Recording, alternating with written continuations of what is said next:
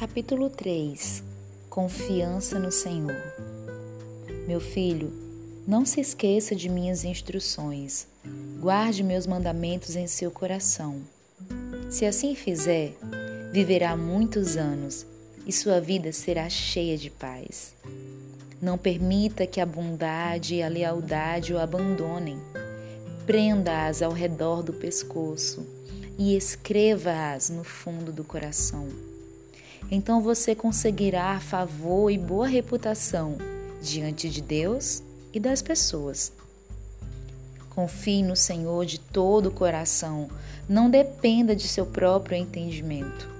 Busque a vontade dele em tudo que fizer, e ele lhe mostrará o caminho que deve seguir.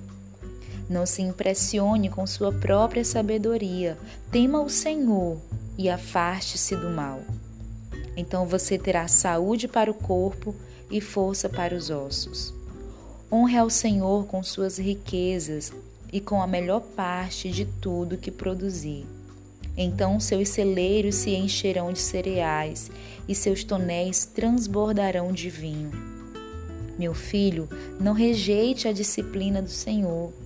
Não desanime quando ele o corrigir, pois o Senhor corrige quem ele ama assim como o pai corrige o filho a quem ele quer bem. Feliz é a pessoa que encontra sabedoria, aquela que adquire entendimento. Pois a sabedoria dá mais lucro que a prata e rende mais que o ouro. A sabedoria vale muito mais que rubis. Nada do que você deseja se compara a ela. Com a mão direita, ela oferece vida longa com a esquerda, riqueza e honra. Ela o guiará por estradas agradáveis. Todos os seus caminhos levam a uma vida de paz. A sabedoria é árvore de vida para quem dela toma posse. Felizes os que se apegam a ela com firmeza. Por meio da sabedoria, o Senhor fundou a terra. Por meio do entendimento, estabeleceu os céus. Por seu conhecimento brotam as fontes profundas e do céu cai o orvalho durante a noite. Meu filho, não perca de vista o bom senso e o discernimento, apegue-se a eles, pois darão vigor à sua alma e serão como joias em seu pescoço. Elas o manterão seguro em seu caminho e seus pés não tropeçarão.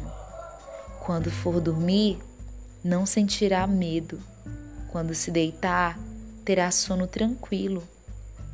Não precisará temer o desastre repentino, nem a destruição que vem sobre os perversos, pois o Senhor será a sua segurança. Não permitirá que seu pé fique preso numa armadilha. Não deixe de fazer o bem àqueles que precisarem, sempre que isso estiver ao seu alcance.